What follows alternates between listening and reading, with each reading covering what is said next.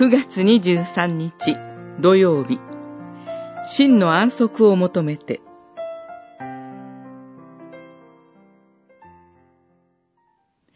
新月ごと、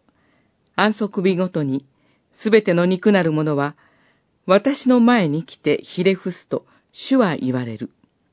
イザヤ書66章23節。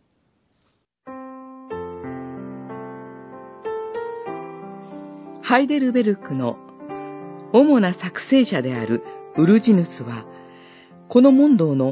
解説書も表しています。第4回の箇所を読んでみますと、ウルジヌスは、第4回で教えられていることを教会の課題として、さらに、それを具体的に行う教職者の課題として、詳しく解説しています。主の日が真の安息の日となるためには、礼拝をはじめとして、主の日に行われる様々な活動が、主の御心に沿って行われなければなりません。とりわけ、礼拝説教が神の言葉としてふさわしく語られ、精霊典が神の定められた通りに執行され、用いられなければなりません。これは、教会の務めであり、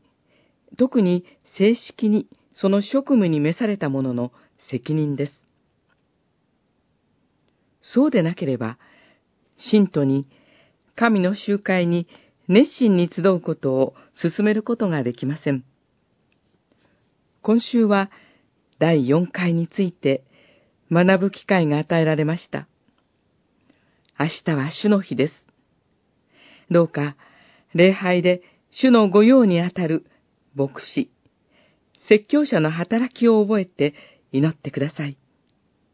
また、知識者や総学者、教会学校教師などの奉仕者のためにも祈りましょう。